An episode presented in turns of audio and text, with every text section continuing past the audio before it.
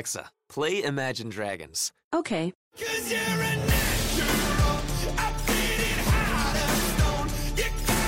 With Amazon Music, a voice is all you need. Get access to over 50 million songs. Download the Amazon Music app today.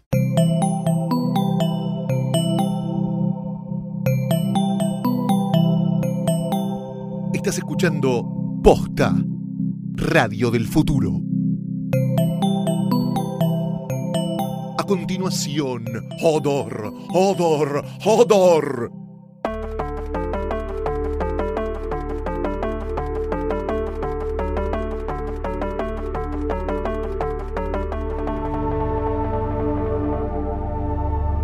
Bastardos, enanos, eh, gente que tiene sexo con sus familiares muy cercanos eh, y, demás seres extraños. eh, si te convirtieron en un zombie de hielo, si, si te dejaron turuleco por un viaje en el tiempo y demás. Estás escuchando del otro lado, sos bienvenido a esta nueva emisión de Joder, Joder, Joder, el podcast de Game of Thrones de posta.fm. Esa es la página en la que tenés que entrar. Yo soy Fiorella Sargenti y conmigo está Luciano Banchero, ¿qué tal? Este es el podcast en el que todo tipo de zombies son bienvenidos. Los que tienen frío, los que están en el bosque disfrazados de hojita. todos. Absolutamente todos. ¿Cómo está Florencia?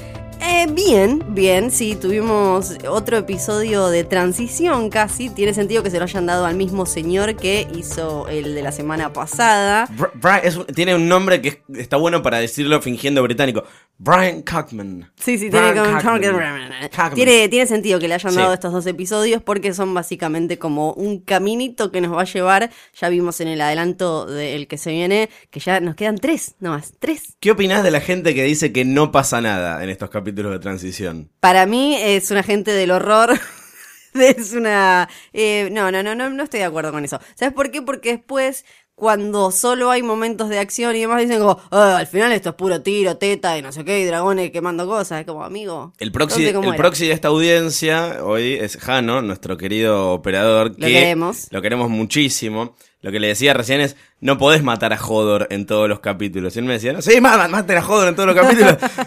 Pero, o sea, es como, hay capítulos que tienen más shock value, digamos, ¿no? Como Exacto. momentos de los que conversás durante toda la semana y... Sería, sería muy estresante tener una serie en la que en la que todos los capítulos sean como ese capítulo de Hodor que a mí particularmente me hizo mucho daño. No se puede, no se puede. Ya no quiero hablar más porque me, me, me quiebro. Por eso hoy vamos a. y hablando de quebrarse, este capítulo se llama The Broken The Man. Broken Man, el hombre quebrado. Que la semana pasada especulamos con quién era y acertamos, efectivamente. Este es el episodio 7 de la temporada 6.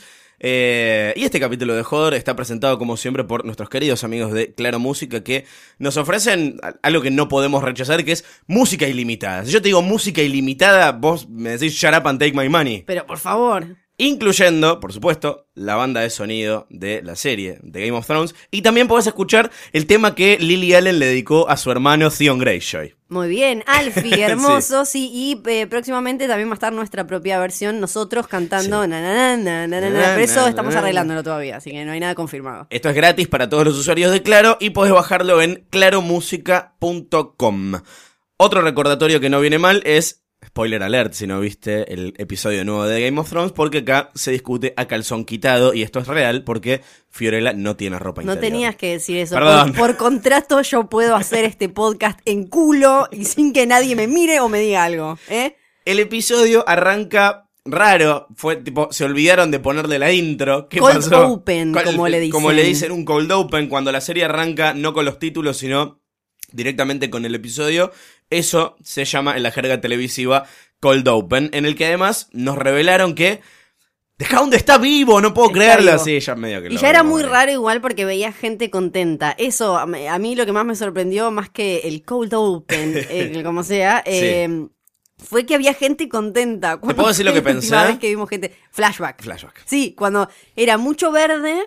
Recordemos que estamos en otoño ya, que todo se está poniendo más fresco, no solo en el norte, y había gente muy contenta juntando comida, trabajando en grupo, coexistiendo en paz, y era como, esto acá hay como algo raro. Primera pregunta, geográficamente, ¿dónde estaríamos? Acá tenemos que empezar con las diferencias eh, entre la serie y los libros, porque en realidad en el episodio no nos dicen exactamente Claro. dónde estamos y si es el mismo lugar en el que en, en, en los libros nosotros sabemos que está este personaje que parece que es de Hound. Pero Punta Carrasco no es. No sería Punta Carrasco. eh, ponele que lo que muestra la serie es algo así como Isla Tranquila, Quiet Ajá. Isle, donde eh, supuestamente eh, está este personaje que queda em, ahí em, en la desembocadura del Tridente, que el Tridente es este, recordemos este río en el que. Robert Baratheon eh, mató a Rhaegar Targaryen cerca de Nido de Águilas, ahí por el valle. Ah, ok. Estamos por esa, por esa zona, por eso estaba todo verde y lindo. Pero en realidad esto es una suposición, porque en, en los libros es donde, ahí donde está y donde, bueno, es bastante diferente todo esto. Si querés, eh, repasemos un poco cómo es, fue en la serie este domingo y después pasamos a, a cómo fue en el papel. Dale, me parece bien. Hagamos un pequeño flashback a eh, la última vez que vimos a nuestro querido perrito, Sander Clegane, que fue al final de la cuarta temporada. ¿Se acuerdan que Brienne lo, lo- lo hizo Lo mierda? cachetea, papá, papá, lo sopapea todo. Y eh, le, le pedía a Aria que lo liquide y ya está. Y Aria lo dejó ahí. Arya no solo no se quiso ir con Brienne, sino Sí. que eh, lo dejó al otro ahí moribundo y le caminó para el lado y le dijo, ¿sabes qué? Nos vimos. Que fue bye". lo último que hizo Aria en Westeros porque después se embarcó con rumbo a, a Bravos. Le robó las moneditas. Sí, a le tener, robó los dineros. a tener un montón de aventuras aburridísimas que esperamos que terminen muy pronto. Horrendas. Y Sí. está viviendo la vida pacifista ahora. Está siguiendo a este sacerdote que es, eh, para los que no sepan, el actor es Ian McShane, eh, actorazo bardeó, de Deadwood. sí, eh, va- que bardeó era el que había dicho, bueno, es solo, como era? Tetas y dragones, tetas Sí. y dragones, pero señor, vaya a lavarse la boca. Que le habían, le habían hecho como una pregunta sobre la serie y digo, son tetas y dragones. Ahora entendemos por qué. Me parece que no, no desarrolló mucho apego porque estuvo apenas un capítulo. Igual eso no fue lo peor que hizo. Lo peor fue que medio semi-spoileó lo que iba a pasar porque lo Sí, que había verdad. dicho en su momento era que iba a traer de regreso a un personaje que creíamos muerto. Que lo primero que pensaba es, ¿está hablando de Jon Snow? ¿Va a revivir a Jon Snow? ¿Va a revivir a Jon No, Snow? no. ¡No! Desapareció de Hound, así que capaz que por eso lo castigaron y, y lo mataron. O capaz que no. Eh, Claro, por ahí va. Eh, en, los, en los libros fue bastante distinto, igual como el perro quedó como quedó, porque no fue una pelea con Brienne y demás. Eh, sí, tenemos esto de que en un momento Brienne y Podrick se cruzan primero con un personaje que se llama Septon Merivald, Ajá. que es un, eh, un ¿cómo es que en español? Sept- septón, septón le dicen, eh, que no tiene septa y recorre las tierras de los ríos andando vueltas por ahí, eh, porque él había ido a pelear hace mucho tiempo a la guerra de los reyes nueve peniques, que esta la mencionamos, porque en esa guerra también pasaron varias cosas importantes, fue otro lío con bastardos Targaryen, y lo que pasó fue que, por ejemplo, Papá Tully eh, terminó adoptando ahí al pequeño Littlefinger. Tywin y Aerys se hacen amigos. Tywin Lannister empieza a despreciar al padre porque papá Lannister no fue a pelear, se quedó con la amante, era cualquiera, qué sé yo. El Blackfish, el, el tío Tully también, se destacó ahí. Ahí es cuando se crea la fama de que es un gran guerrero y Víctor demás. Hugo Morales. También sí, es verdad, es verdad, es Víctor Hugo. Eh, y Barristan Selmy también se destaca. O sea que pasan un montón de cosas ahí. Este señor, eh, Septon Merivald, pierde a los hermanos, queda medio bollando, dando vueltas. Y eh, entonces él eh, en los libros va guiando por esa zona a Brienne mientras ella va buscando, ¿se acuerdan? A Sansa, Arya, no sé qué, anda medio confundida y todo eso. Eh, en, lo, en el papel hay un, tiene un momento muy importante este señor eh, Merivald porque da un discurso sobre los el, el hombre común, los, los que quedaron, que en realidad de ahí sale lo de Broken Man. Habla de los hombres rotos, está teniendo con Brienne una, un debate sobre la guerra y sobre los porqués y sobre todas las consecuencias, que este episodio tuvo mucho de eso, ¿no? Sobre de cómo fue quedando todo, porque esa fue una de, eh, la, la zona esa por la, la que estamos, se acuerdan que fue de las más afectadas.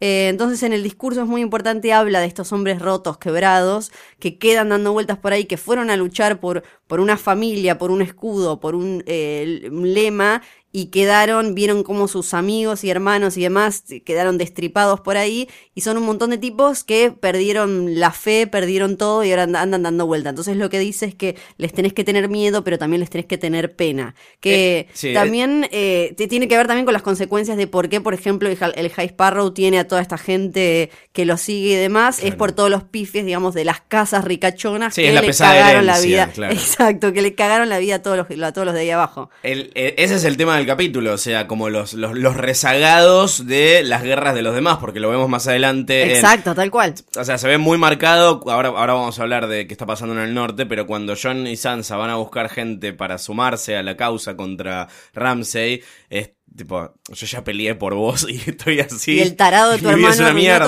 todo. Y después también eh, se ve con lo de Cersei y, y la abuela Oleana, cuando le dice todo esto es tu culpa porque le pifiaste acá, le pifiaste acá, le pifiaste allá. Eh, o sea que es la base.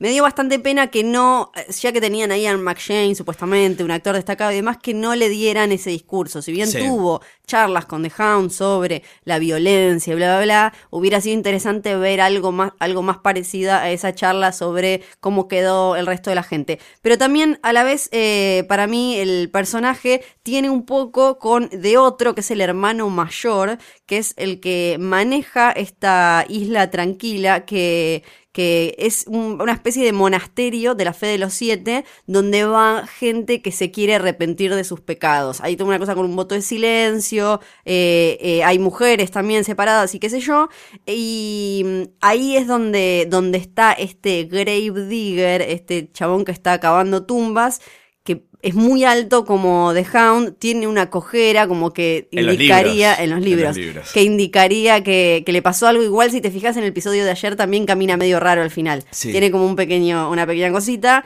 Eh, y cuando él le habla este hermano mayor a Brienne de The Hound le dice como que, que está que ya está descansando o sea nunca siempre es bastante vago con respecto a cómo eh, a, a si está muerto o no porque además Ah, el tipo el personaje este habla de forma metafórica de la muerte, incluso con respecto a él, porque lo que te dice es que él peleó por los Targaryen, que y él dice que él murió en la batalla del Tridente, que obviamente no murió porque está vivo ahí, o sea que es como una cuestión metafórica de el que se murió era mi yo guerrero y me quedé despojado de todo porque dice que lo dieron por muerto, lo tiraron al río, le robaron, le sacaron la armadura.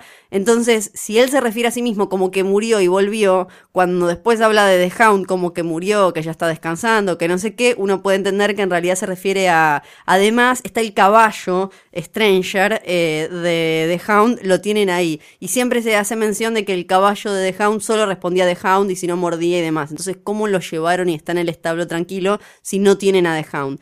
Y otra cosa que hay eh, en los libros siempre es que eh, el casco de él, ¿se acuerdan? En la cabeza de perro, se la robaron y hay otra gente usándolo. Entonces también se habla de que The Hound está vivo porque hay alguien con su casco haciendo lío por ahí, pero no sería el mismo que eh, The Hound estaría en esta eh, Quiet Isle, en esta isla tranquila, que además justo los tipos que están ahí en silencio, bla, bla, bla, no sé qué, tienen la cara tapada porque la gracia es que lo único que se te vea son los ojos para, no sé, esta cosa, pureza, bla, la fe y demás. O sea que tiene las, las cicatrices tapadas. Así que en eso andaba The Hound. Tengo una pregunta y una teoría con respecto A lo que pasó y lo que va a pasar.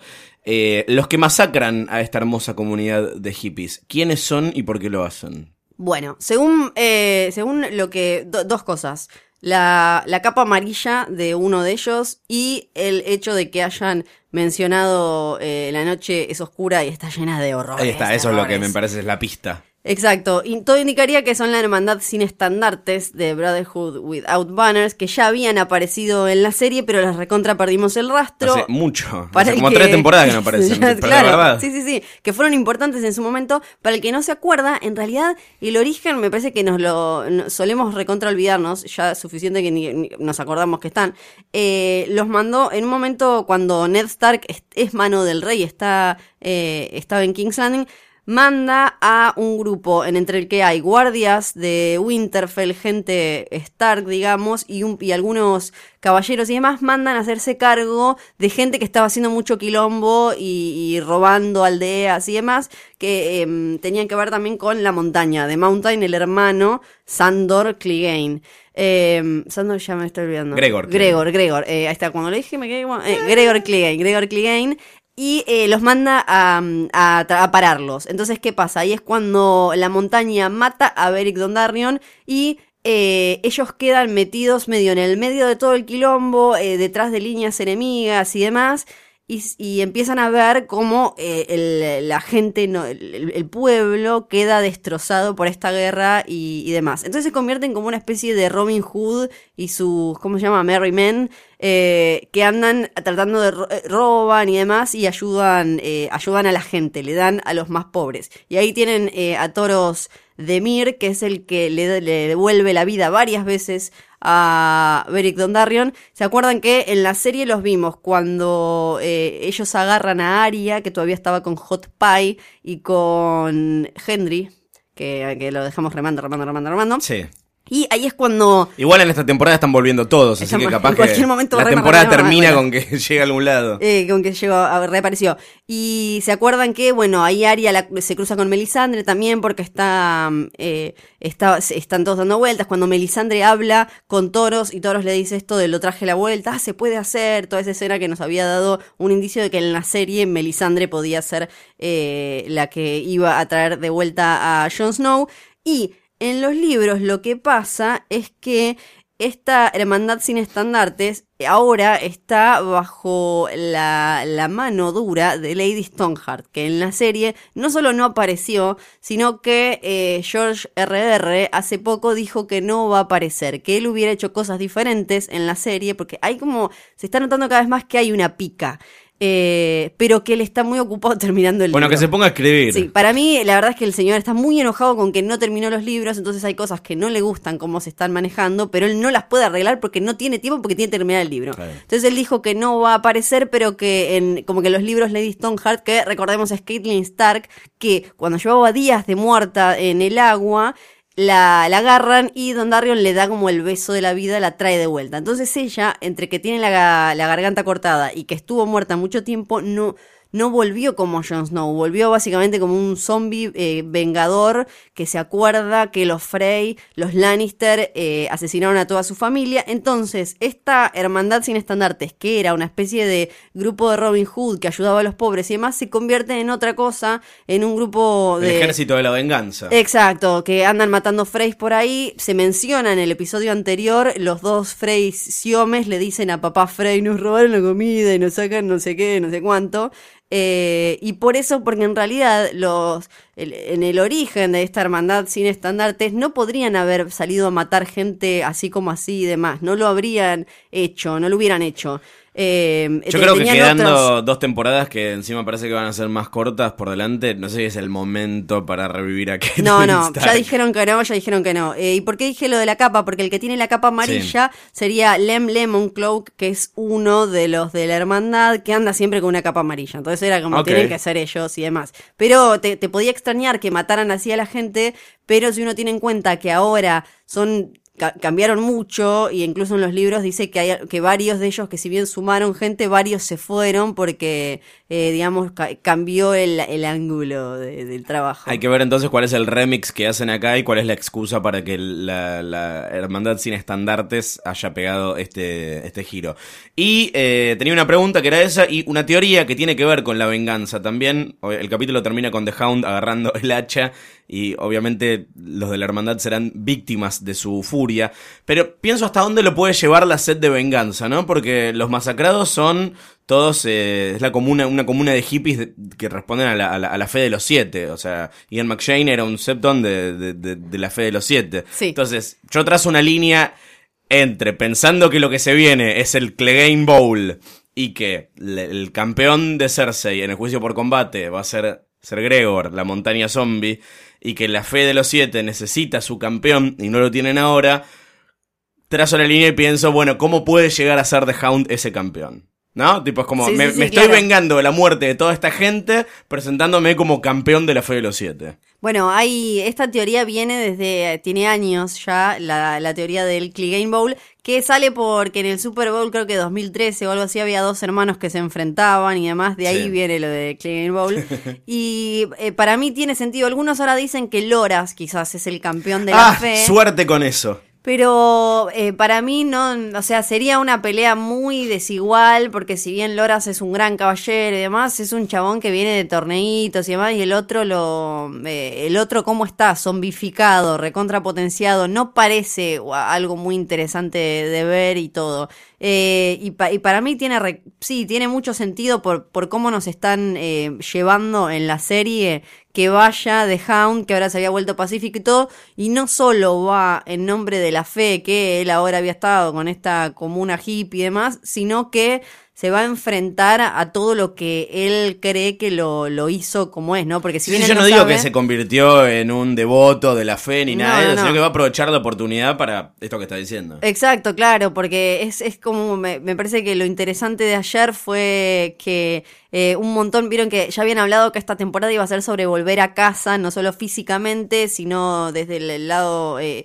em, simbólico, emocional y demás, y qué sé yo, y, y entonces él también tiene que cerrar su propio arco de violencia y de que él la verdad es que nunca tuvo chances de ser otra cosa más que una bestia eh, sanguinaria porque cuando era chico el hermano le metió la cabeza en el fuego. Entonces básicamente no te quedaba mucho para ay no voy a hacer voy a tejer eh, entonces eh, sería hermoso que él fuera y se enfrentara sin saber a su hermano pero que en realidad está enfrentando a el poder eh, Lannister y más habiendo ahora estado con la gente común, viendo cómo la guerra de estas familias poderosas terminó afectándolos a todos y demás. Y parte también de la teoría del Clegane Bowl eh, es que dice, porque por ejemplo, ¿no? Em, si eh, básicamente, si gana The Hound, tiene que morir Cersei, ¿no? Acá tenemos una situación en la que si, si esto resulta así, va a morir un personaje.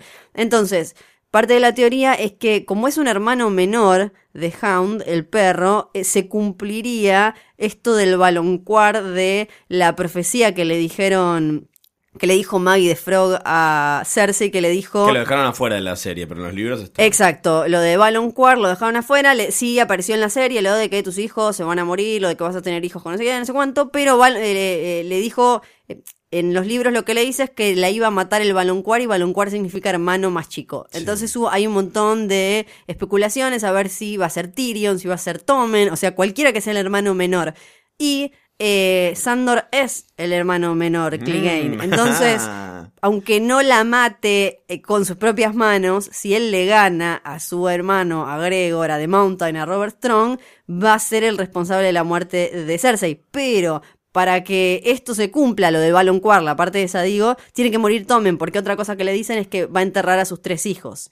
Que para mí igual tiene bastante, tiene chances de morir Tomen. Sí, tiene más chances de morir que Cersei, que sí. Qué, qué tremendo. Ah, me, dejaste, me dejaste pensando. ¿Quieres saber qué está pasando en King's Landing? Mientras tanto, yo te cuento, absolutamente nada está pasando. Nada, no. Eh, el Papa Francisco le pregunta a Marjorie si estuvo, si estuvo marchando. eso es lo que le pregunta. le dice, tenés que cumplir tu deber. che, escúchame, ¿la estás poniendo?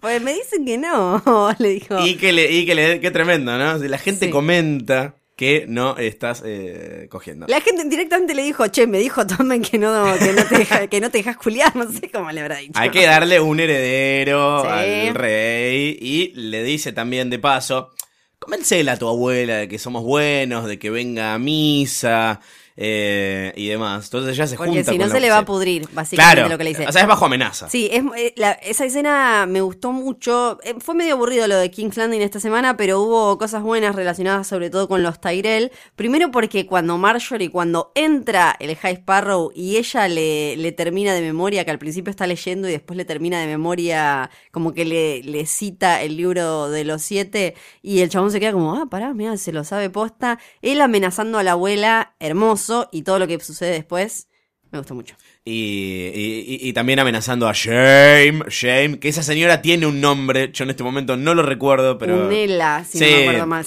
La, mencionamos acá en, un, momento también. Bueno, le dice que vaya y la convenza a la abuela, entonces se juntan y le, le, dice, abuela, andate al alto jardín, estás grande, dale. Para lo que sirve, eh, todo esto que no pasó nada es para responder la pregunta de de qué lado está en realidad esta chica. Es parte de un plan, está de, verdad se pasó para el lado de, de, de estos curas dementes. Bueno, no. ¿Qué gritas de mente? No, porque ahí cuando la abraza y la agarra, le da un papel y en ese papel está dibujada una rosa y sabemos que los Tyrell son las rosas y su lema es crecer fuerte. Entonces, eh, básicamente lo que le El de recordó... Danonino también. Sí, lo que le, le recordó a la abuela es todavía estoy acá y todavía soy Tyrell. Y si te fijas, Marjorie es una genia porque con esto de que le hace al High Sparrow pedirle un pibe, ella quiere tener un heredero de Tommen. Entonces ahora lo que está haciendo es que el tipo le esté pidiendo algo que ella ya quiere. O sea, es, es vivísima. Es el famoso, eh, voy a convencerte de que es tu idea, pero en realidad es mía. Exacto, es una genia. Y después, en la escena que vemos entre Oleana, la abuela, la reina de espinas y Cersei, lo que queda en clarísimo es, para, para mí, que Cersei es estúpida, eh, porque... Estúpida con cariño, se lo digo, ¿no? Si fuera mi amiga le diría, "Sos no, es la, no boluda". es la mejor estratega. No, ¿por qué? Porque no, no piensa en frío, es muy mala pensando en frío. Me parece que ahí eh, suelen ser, solían ser su papá, su herma- sus hermanos y demás los que tenían esta capacidad de sentarse un segundo y decir como, esto es buena idea, esto no. Ella es más como de, me hiciste enojar, matar, morir, no sé qué. Y entonces ahí le dice, mira, hiciste todo este quilombo y ahora, eh, ahora se te vino encima. Y la abuela también, uno dice como, pero que se va a la nona Tyrell y lo deja a Loras ahí, no, porque con ese mensaje de Marjorie, ella ya sabe que Marjorie tiene un plan para su hermano también, no se va a cagar en, en Loras. Entonces, lo más inteligente, o sea, obviamente como familiar que ama a sus nietitos, eh, y le, le dan, no sé, copitos, galletitas y demás, eh, es quedarse ahí a papachurrarlos. Pero como es lista la vieja, se vuelve a High Garden donde va a valer más porque vale Sí. más vieja viva que vieja muerta. Entonces, o encerrada o lo que sea. En cambio, Cersei se queda como, no, me quedo con mi nene. Y no te va a ir bien así, amiga. No te va a ir bien. Probablemente le vaya muy mal, Sí. como especulamos hace un ratito. Mientras tanto, eh, en el norte está la gira de reclutamiento de John, Sansa y Ser Davos. Necesito hacer un segundo para destacar a este personaje nuevo que apareció, que es Liana Mormont, que es absolutamente maravilloso y exijo que se convierta en un personaje regular de la serie. La amamos. Aparte nos dio un gran momento que es Jon Snow diciendo Liana. Y cuando... Basta, Dios. No, estamos con todo. No, dijo Liana. Necesito que, ese, que eso garpe de una vez. Sí, bueno, ya va a garpar, ya va a garpar. Y mención especial para Woon Woon, que estaban todos los Wildlings ahí antes, cuando estaban no charlando un montón de cosas, se paró Snow, y se fue a mear o algo así, y ya está, se acabó todo el debate, fue hermoso. Así se tendría que resolver todo. Juicio por combate y voto de un gigante. Claro, El voto calificado de un, de- de- de un gigante. Claro, claro, tal cual. Y eh, bueno, ¿quiénes son los Mormon? A ¿Qué, ver. qué es Bear Island, la isla del oso? Y todo eso, sí. Los Mormon son la familia de Jorah y sí, eh, son la familia del Lord Commander, que ya nadie se lo acuerda, pobrecito, eh, si no, es Sheor Mormont, que la historia era así, el, el señor de Isla Oso, de Bear Island, era George Mormont. Pero ¿qué pasó? El tipo estaba muy preocupado por todo lo que estaba pasando en la Night's Watch, que básicamente era, era cualquiera, estaba cada vez más llena de violadores y asesinos, no había ningún código de honor, no había nada. Y para colmo tenían un Lord Commander muy estúpido que no sabía defender el muro y a Westeros de los salvajes. Entonces estaba haciendo, estaba tomando un montón de decisiones muy complicadas. Entonces, él lo que hace es abdica, le deja eh, su título y su casa y demás a su hijito Jorah. Y él se va y dice, voy a arreglar. Y sí, eh, efectivamente, cuando llega la Night's Watch la acomoda mucho más. Se acuerdan que después lo, lo toma, como se menciona en el episodio, a, a Jon Snow, le regala eh, Claw, eh, Longclaw, ¿se acuerdan? Eh, Garra, la, eh, la espada y, y todo eso. ¿Y qué hace Jorah? Hagamos un poco de backstory del estúpido de Jorah Mormont. Arruinó todo. Porque él no era, no, no, solo era pollerudo, es pollerudo ahora con Daenerys, ya venía de antes, lo que hace para mí en la serie no te lo mencionan porque si no le quita un poco de respeto a su devoción por la Khaleesi porque él eh, se, había, se había casado con una señora, ¿no? Se la lleva a ver Island, él se, eh, era más del sur. Y la mina cuando llegan le dice, esto es una porquería asquerosa, mira, esto es todo oscuro, sucio, es una mierda esto. Entonces él se empieza a endeudar para darle cosas lindas, chiches de colores y demás a esta buena mujer. ¿Qué pasa? En un momento se le acaban los recursos y dice, bueno, voy a vender a estos tipos que agarré, que, que tengo acá, voy a tratar de venderlos. No se puede, no hay esclavitud en Westeros. Entonces, ¿quién tiene que ir ahí? Ned Stark y le dice, lo siento, eh, señor Vermont, le voy a tener que cortar la cabeza. Pero él se escapa antes de que llegue Papito Stark a cortarle la cabeza. Y obviamente la mina lo termina dejando, se le va con otro, porque tampoco le puede comprar ropita linda del otro lado del agua. Eh, entonces esa es la historia de por qué los Mormont quedan a cargo de en la serie Liana, que tiene 10 años, 11, y en, en los libros todavía eh, se había convertido como una especie de, de, mm, ¿cómo se llama? Se me fue matriarcado, Sí. porque quedan, eh, Liana tiene hermanas mayores, además de, de una madre, que acá ya las mataron. Está directamente ella ahí eh, respondiendo. Genia. Bueno, consiguen la fabulosa suma de 62 soldados. es maravilloso. Sí, Tres tremendo. empanadas. Sí, sí, sí. Eh, Básicamente. se bueno, pero todo suma, está bien, Necesitados. Somos orgullosos, valemos por 10 de los otros. Y la otra casa es la casa eh, Glover. Que estos son los que dejaron de ser fieles a los Stark porque Robert era un inútil, se casó con una puta extranjera enojadísimo, enojadísimo y señor. no los protegió de los Greyjoy. Evidentemente ahí tuvieron un, conflicto con los amiguitos de, de- de hierro que no salió muy bien y después de mucho trabajo. Y los Bolton sí, los ayudaron a mano. su castillo y demás. Esto en los libros, los Glover fueron ayudados por Stannis, así que están con Stannis, no están con los Bolton. Sí. Eh, y acá me causó mucha, me pareció igual muy gracioso todo esto porque veníamos como, no, se vuelven bueno, los Stark, a Winterfell, qué sé yo, y cuando tuvieron que ir a hablar eh, Sansa y John, bueno, te estamos vendiendo acá, eh, estamos vendiendo estos libritos, si querés hay una enciclopedia, te podemos dar eh, también un diccionario eh, inglés-español, español-inglés. No, pésimo, no le vendieron nada a nadie. Por suerte está el tío Davos, que básicamente hace lo mismo que hacía con Stannis, que es ayudarlos cuando están haciendo pelotudeces, ¿no? Y decirle como, no, mira amigo, fíjate que por acá va mejor y qué sé yo. Y además claramente es muy bueno con las pequeñas niñas. ¿No? Davos. Sí, dicho Le hizo en acordar a Shirin, Sí, ahí se- una lágrima. Eh, minuto de silencio, besito de abrazo y una. No vamos a dejar un No hay que de prender velas por Shirin. No, No, no, por favor. No, no, no, por favor. Eh, y sobre el final, John y Sansa discuten porque tienen dos estrategias eh, bélicas distintas. John quiere atacar ya con los que tiene y Sansa quiere reclutar eh, algunos más. Estoy harto de Jon Snow. Estoy harto, no veo la hora de que se muera otra vez No, y sé no, que no. va a pasar. no, no va y a me pasar. quiero morir. Tipo, es como la, la persona más resucitada al pedo de la historia. Te- Estoy seguro de que esto va a agarpar Pa, eventualmente, pero Claro. yo en su momento dije, mi Sí. argumento en contra de resucitar a Jon Snow es que el personaje vuelva siendo el mismo boludo de siempre. Y volvió siendo el mismo boludo de No volvió siempre. siendo el Sí, mismo boludo. el No, boludo. para mí no. Es un boludo. Igual, eh, Sansa eh, eh, está, parece, la vemos escribiendo una carta. Sospechamos que para Littlefinger, para Sí. decirle, ¿te acuerdas que me había ofrecido toda esa gente del valle? No sé qué, mejor Compa- mandame. sí, sí. porque está medio complicado.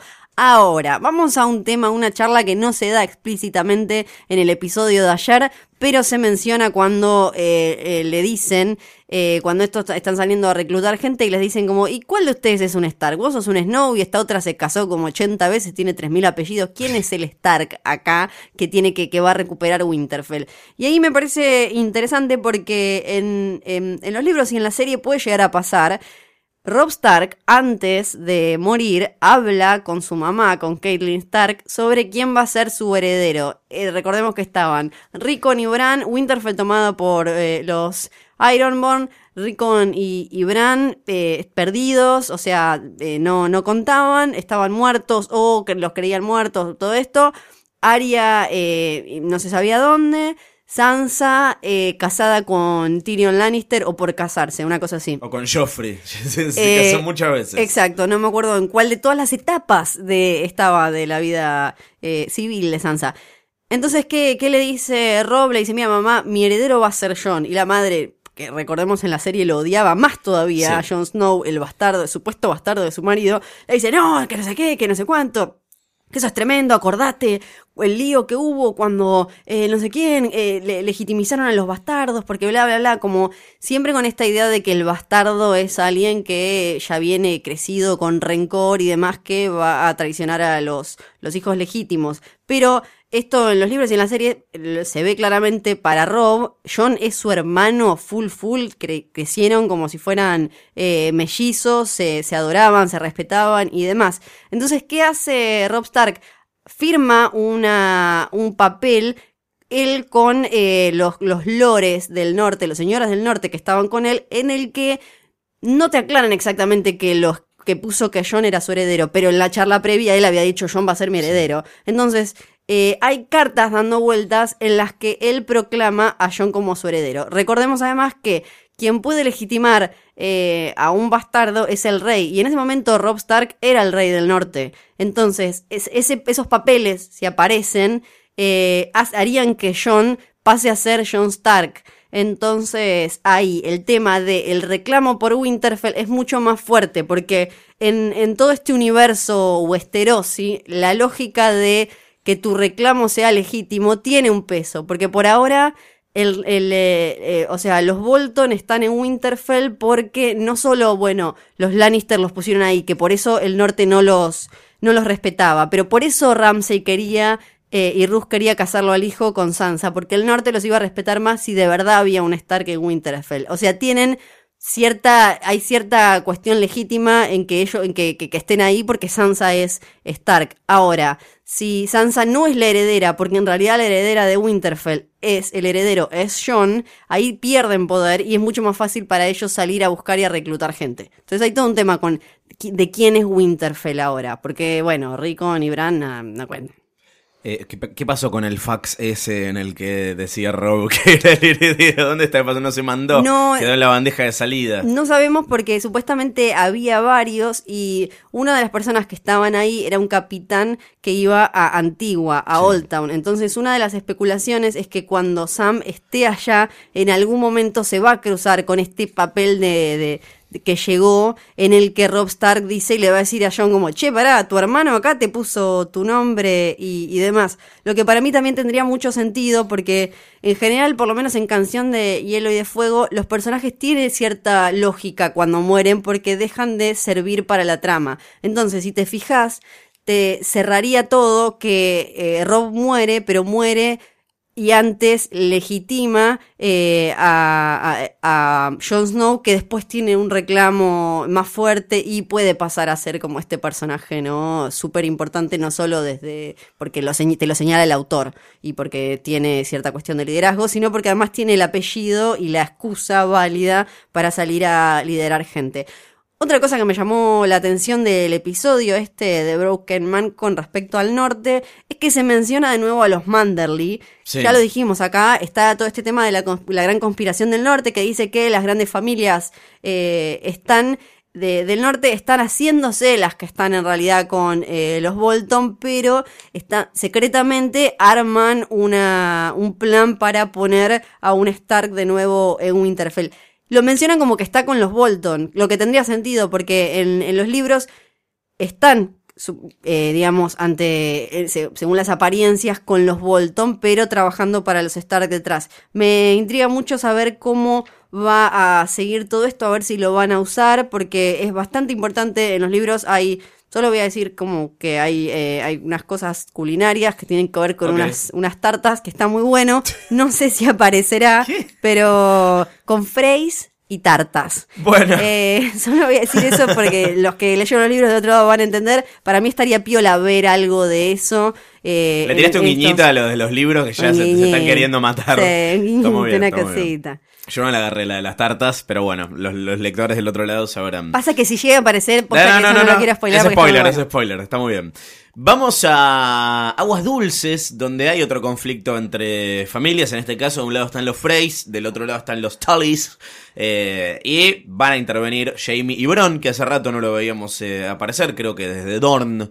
Que no parecía Dorn, toda la ¿te trama del año pasado, sí. Ah. Ahora vamos a hablar de Dorn. Sí, y se suman a este conflicto porque los Frey son unos inútiles. Amo, amo, me fascina lo imbéciles que son, son los muy Frey, tarados. ¿Cómo, cómo, le salió no, bien la Red Wedding? Porque estaban los Lannister ahí. Sí, O sea, si no están los Lannister metidos y los Bolton, no, no, No, no, son hacer nada. infradotadísimos, me encantan. Y esto re sale de los libros, el tema de que cuando llega Jamie es todo taradísimo y están y son como tres nenes tontos con una piedra diciéndole al Te mato a tu sobrino, te mato y no matan a nadie. Haz lo que quieras, tarado. Eso, eso es lo que pasa y después Jamie se hace cargo del asunto y habla con el pez negro y lo amenaza personalmente. Eh, pero el pez negro le dice, mira, nosotros tenemos dos años de comida, así que nos podemos quedar lo más tranquilo, tenemos DirecTV, no hay drama, así que Netflix si querés... chill, todo, Sí. están como quieren, están como quieren. Ustedes si quieren, fíjense si pueden invadirnos con, con ese ejercitucho que, que tienen. Así que no sé cómo, cómo se va a resolver ese asedio. La, eh, mira, la verdad es que esto en los libros ya se resolvió y yo espero que es uno de esos momentos en los que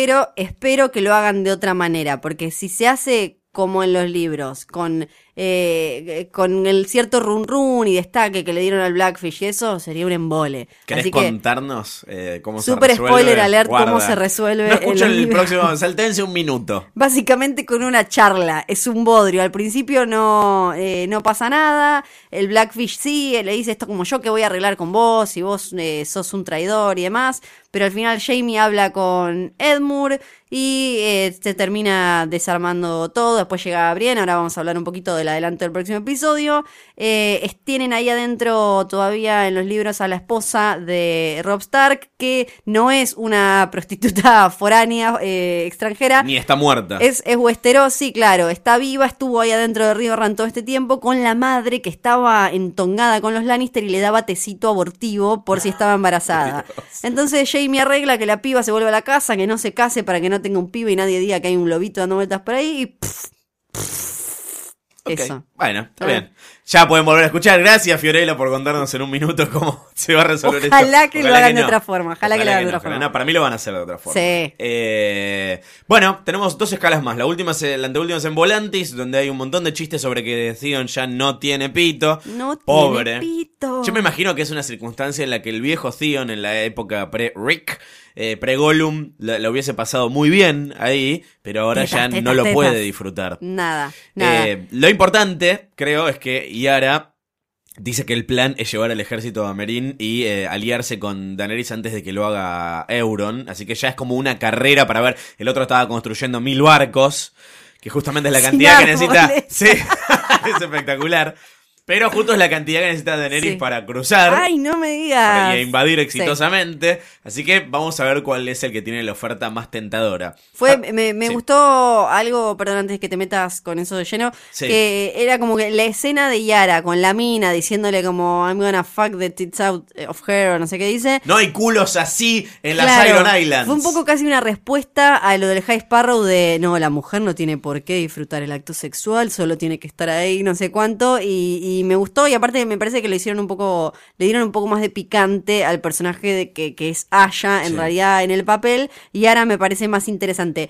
Y antes de que me olvide, toda esta parte en realidad en, en los libros vendría a ser algo así como la de Victarion, que es otro hermano de Euron, que Euron lo manda a, a buscar a Daenerys, pero él en el camino dice, ajá, lo voy a cagar a mi hermano y me voy a quedar yo con la reina dragón. y este otro que, que se vaya a llorar al campito. O sea que es bastante parecido a eso. Te iba a decir que hablando de los Greyjoys, me comentes un poco sobre, ya que estás tirando tantos centros para los lectores, eh, ¿apareció un capítulo nuevo? Apareció un capítulo nuevo, Greyjoy, que se llama El Abandonado, y es eh, de Aeron, que Aeron vendría a ser pelo mojado, es este Ah, señor que es como un sacerdote del dios ahogado, lo vimos, no tenía nombre, no, no le dijeron a Aeron, ni Pero bueno. que yo me acuerde, ni dijeron que, que es el hermano de Balon y demás, que ya había tenido capítulos en los que, entre otras cosas, se daba a entender que Euron había abusado de sus hermanos, por lo menos de Aeron cuando eran chiquitos. Eh, es bastante,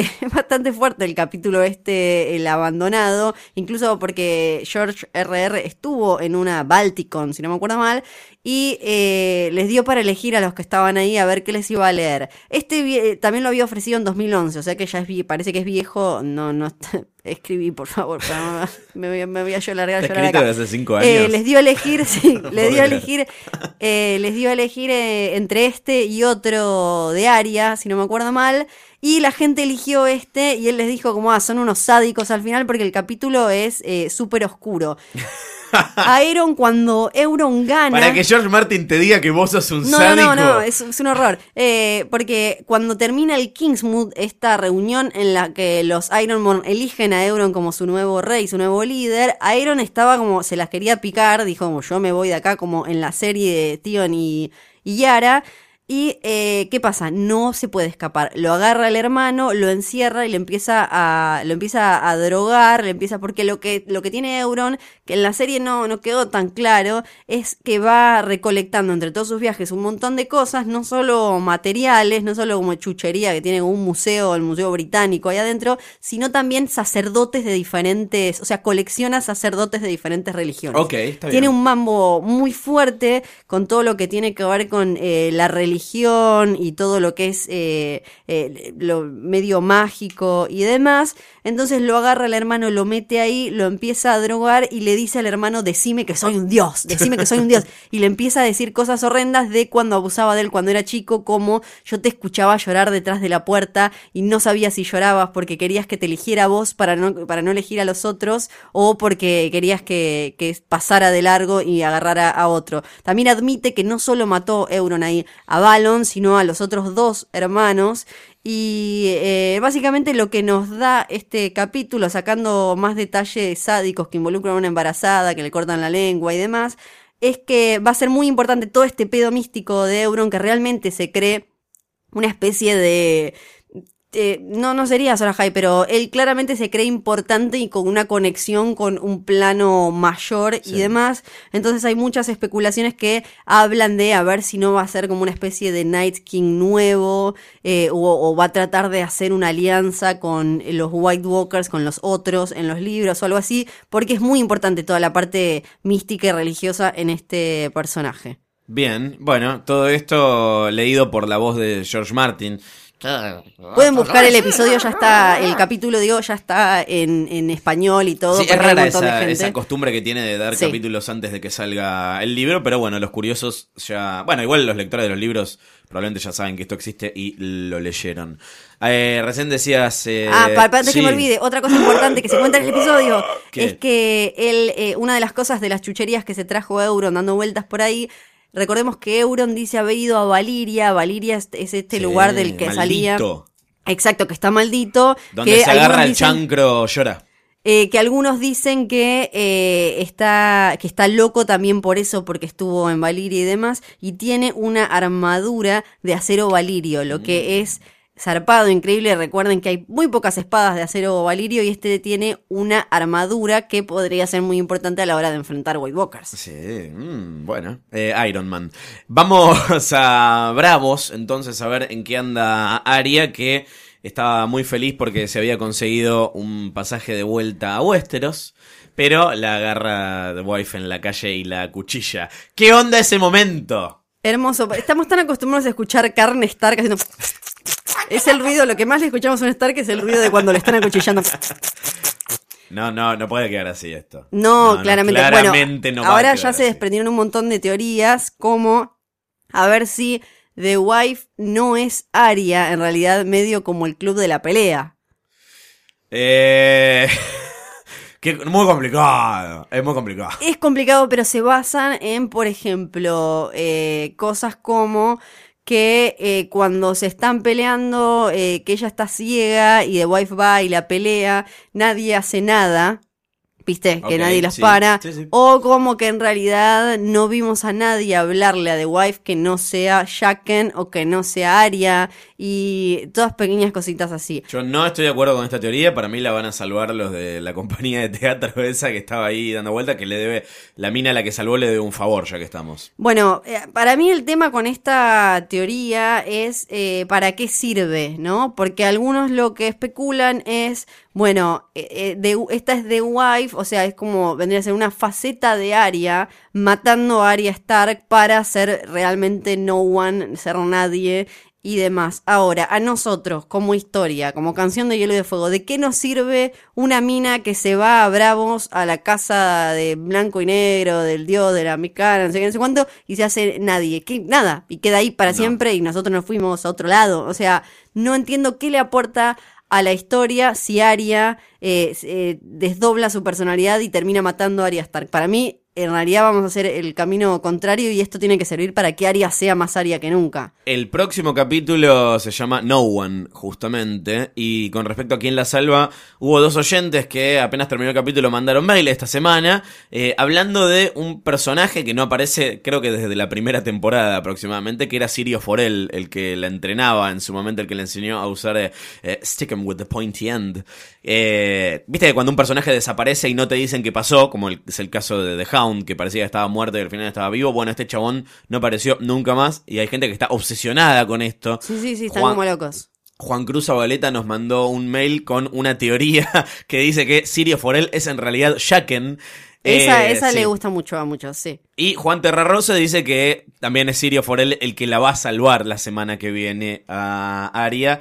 Vamos a ver, lo cierto es que el próximo capítulo se llama No One y que en el adelanto ya vimos que se reencuentra nuestra pareja favorita, una de las pocas dignas de un spin-off, de tener su serie aparte de Game of Thrones, que son por un lado Jamie y por el otro lado Brienne. Brienne, sí, Brienne, que eh, otra de las cosas que se de- decían desde hace rato y andaban dando vueltas por ahí es de dónde salió, por qué es tan alta, es no sé qué, no sé cuánto. Y ahora se confirmó entre las cosas que dijo George R. R. Martin en esta convención, en esta reaparición pública que hizo después de no escribir Vientos de invierno en su casa, es que sí, Brienne es la eh, descendiente de Duncan el Alto, que Ajá. es un personaje que a, a él le gusta mucho, tanto es así que le dio eh, tres novelas cortas que también se pueden conseguir en cómics, están en inglés, en español, y eh, que él le insiste a HBO para que haga te- telefilms con estas historias, que son las historias de hace mucho tiempo, había, estaba este señor que se llamaba Duncan, que era muy muy alto, él era el, eh, se me fue el nombre, ¿cómo es cuando, cómo es Podrick de Brienne? Es como el... El escudero. El escudero, era, era el escudero de un caballero, lo matan al caballero, entonces él termina siendo un idem errante que anda dando vueltas por ahí y en un momento se cruza con un pibito al que le dicen Egg, que tiene el pelo, está rapado, no se le ve el color de pelo y resulta que este Egg es un Targaryen que re- termina en eh, siendo rey, termina en el Iron Throne, es Aegon el improbable, ¿por qué es Aegon el improbable? Porque era como el cuarto, Claro. entonces era como el de ahora, eh, ¿cómo se llama? El coloradito británico, que el, que el que nunca es nada, eh, no es William, el otro. Eh, el hermano de. El hijo de Diana y. El hijo de el ¿No más se llama chico. Harry? Harry. Bueno, ese. Viste que el chabón la pasa bomba y todo porque sabe que no va a ser rey. Bueno, este pibito Egg andaba dando vueltas por ahí, claro, se cortaba el pelo blanco Targaryen, andaba dando vueltas, lo conoce a Duncan y dice como, fa, yo quiero ayudarte a vos, total. Allá, ¿para qué me quieren en King's Landing si hay un montón más arriba y demás? El papá después termina dejando lo que sea el escudero de este caballero para aprender y demás. Y ahí es cuando arrancan las aventuras de Duncan el Alto y Egg, que finalmente es eh, rey y es el hermano de Aemon, por ejemplo. Aemon lo, lo menciona cuando está moribundo y está flasheando, es, es el hermano. ¿Y por qué se creía que Brienne era descendiente de este señor muy muy alto? Primero porque se hace mucha mención de la altura y de forma muy similar a, eh, con referencias similares para eh, explicar lo alto que era él y lo alta que era Brienne. Y después porque él había dicho, George Martin, que iba a aparecer un descendiente, que iba a tener mucho protagonismo y demás. Ella ve en un momento en su casa, recuerda, en, entre las cosas que tenía su papá, entre los escudos, ve uno que era, era muy similar cuando lo describe al que usaba Duncan de Tol, que tenía una estrella fugaz y un olmo, y me parece que pastito y demás. Entonces había como estos datos, pero también se dice que Hodor podría haber sido eh, descendiente de Duncan el Alto y demás, pero nada de eso se confirmó, sí, lo de Brienne, y que después ya vamos a saber cómo es que resultó ella siendo descendiente de este personaje. ¿Pero cómo lo confirmó? Que lo que lo puso en Twitter. Sí, No, chicos. Ahí en la, en la Ahí mismo. Báltico, no, no sé qué. sí, ah, ahí ¿y mismo. ¿alguien le preguntó O le una- pintó contarlo? No, alguien se lo preguntó. No me acuerdo si fue exactamente ahí o después en una cena que hubo con eh, algunos fanáticos, pero fue en el, en el marco de esos eventos. Meet and greet con George Martin, te toca el culo y te responde tu pregunta Exactamente, favorita. exactamente. Bueno, quedan tres capítulos eh, nada más de esta temporada. En jodor.posta.fm recibimos Teoría Falopa. eh, ya creo que encarando a cómo va a terminar la temporada, cuáles creemos que van a ser las últimas imágenes eh, que nos van a tener pendientes un año entero. También nos pueden mandar eh, preguntas, consultas, dudas existenciales que no se las va a responder George Martin, pero probablemente Florencia sí se las pueda contestar. Pero sobre todo teorías. Si no escucharon el capítulo de la semana pasada con nuestra teoría falopa, lo pueden hacer. Es eh, Había un muchas muy divertido. Sí, de verdad. De hecho, nos gustaron tanto que premiamos a una cuarta a través de. Twitter en arroba posta FM. Ahí también nos pueden seguir. Y esta semana tenemos premio cortesía de nuestros queridos amigos de HBO. Nuestra teoría favorita, te la voy a leer ahora, Florencia, es de Prisi. Estimamos que es Priscila López, que la felicitamos porque se acordó de la existencia de Dorn y dice así. Mi teoría se trata acerca de Elaria Sand, las hijas de Oberyn y su, entre comillas, conquista de los siete reinos.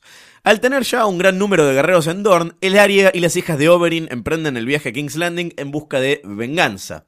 En el camino se encuentran con Dany, porque todos se terminan cruzando, y como ellas ven que la Mother of Dragons también busca vengarse, hacen un acuerdo. Mientras Daenerys conquistará los siete reinos, las hijas de Oberyn consiguen su venganza y matan a todos los Lannister, excepto a Tyrion, porque él es recopado, pero claro. si ellas prometen lealtad a la casa Targaryen. Llegan a King's Landing, el área y las hijas de Oberyn consiguen su venganza y Daenerys con sus dragones conquistan y salvan al norte de los White Walkers y hacen una alianza con los Stark. Daenerys va para King's Landing, pero el área la traiciona y las hijas de Oberyn le cortan la cabeza. The plot thickens y se quedan ellas con los siete reinos. Pero no por mucho tiempo, ya que al ver eh, a los dragoncitos, a su pobre madre muerta, se hacen un rico asado con las cuatro. Ah. Y así con Daenerys muerta, Ah. las cuatro minas de Dorn bien quemaditas por el fuego de dragón, no quedó nada más ni nada menos que Tyrion Lannister, que queda en el puesto de rey. ¿Y qué pasa con los dragones? Como se llevan muy bien con Tyrion y con un poco de ayuda de Bran, aprenden a controlarlos. Valar Morgulis, bueno, está bien. Es muy buena, No muy sé. buena. Me gusta porque le da protagonismo a unos personajes que quedaron absolutamente olvidados. Algo igual, algo, no, no, no entiendo, o sea, se volvieron a la casa, ¿qué hicieron las Sandney? como la- las que estaban, no, no, y se quedaron que están tomando mate Están en el, Dorne barco, en el barco ahí todavía. Que están ahí en el medio. De- con el no, no se entiende muy bien. eh. Igual me, me causó gracia porque en esta temporada arrancamos pensando como, no, esta vez sí le van a dar cosas piolas para hacer a Tyrion. no. No, Tyrion también está ahí, nada. O sea, yo tomo y sé cosas. Ni. Dorn ni Merin. No, Están ahí más. dando vueltas. Y quedan nada más tres capítulos para hacer cosas que valgan la pena. Así que el lunes que viene, como todos los lunes, encontrarán un nuevo episodio de este Jodor, Jodor, Jodor. Que me encontrará de viaje en los últimos episodios. Pero tenemos un invitado muy Traidor. especial que no vamos a revelar No, todavía. No vamos a revelar no. todavía. Pero bueno, nada. eh, Se viene No One, sí, entonces. No One es el nombre del próximo. Nadie que eh, me parece que hasta hace unas horas nomás todavía no había sinopsis oficial porque HBO está cuidando cada cosita. Eh. Todavía no confirmó, tampoco solo se filtraron, pero no están confirmados los títulos de los últimos episodios, de los últimos dos. Yo los vi también. Para mí no van a ser esos los nombres. Para vos no, No. era el noveno, era... Battle of the Bastards Exacto, la y batalla el de los último es The Winds of Winter.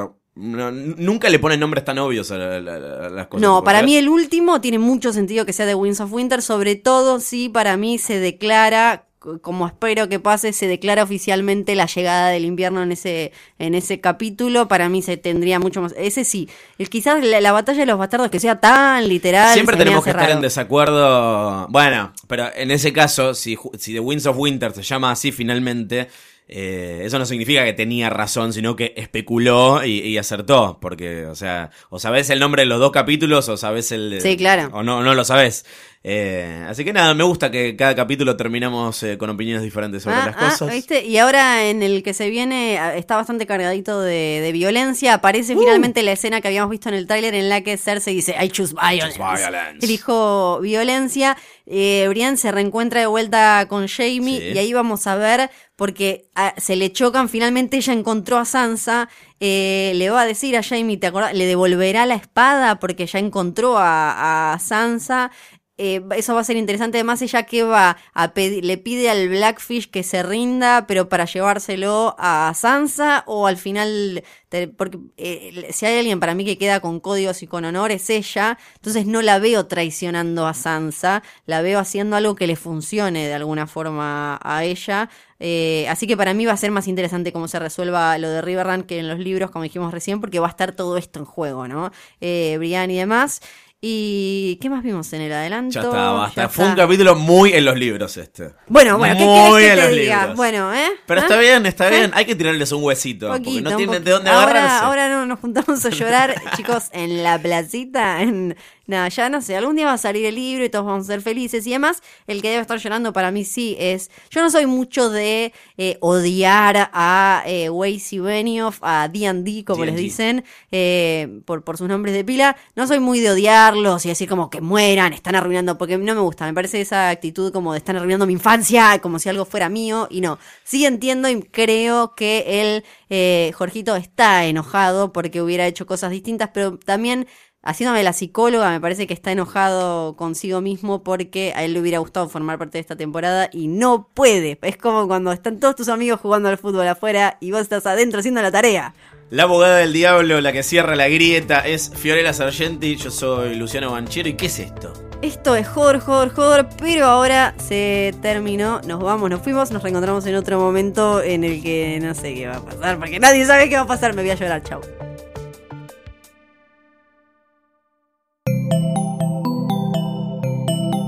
Si te gustó este episodio, hay mucho más para escuchar en Posta. Conoce todos nuestros programas en posta.fm. También podés llevarnos en tu teléfono. Baja la app de Posta para Android o para iPhone o suscríbete en iTunes a tus series favoritas. Seguí escuchando Posta, Radio del Futuro, cuando quieras y donde quieras. Free stuff is awesome, but free stuff that will spice up your bedroom is even better. Just go to adamandeve.com and select almost any one item for 50% off, and then we'll load on the free stuff. Just enter this very exclusive code, MUSIC, at checkout, and you'll get 10 tantalizing free gifts, including a sexy item for him, a special toy for her, and a third item you'll both enjoy. And for your viewing pleasure, six free spicy movies on DVD, plus free shipping. Always sent in discreet packaging. So go to adamandeve.com now. Get 50% off plus 10 free gifts when you enter the exclusive offer code MUSIC. That's M U S I C, because without it, no free stuff. That's music at adamandeve.com.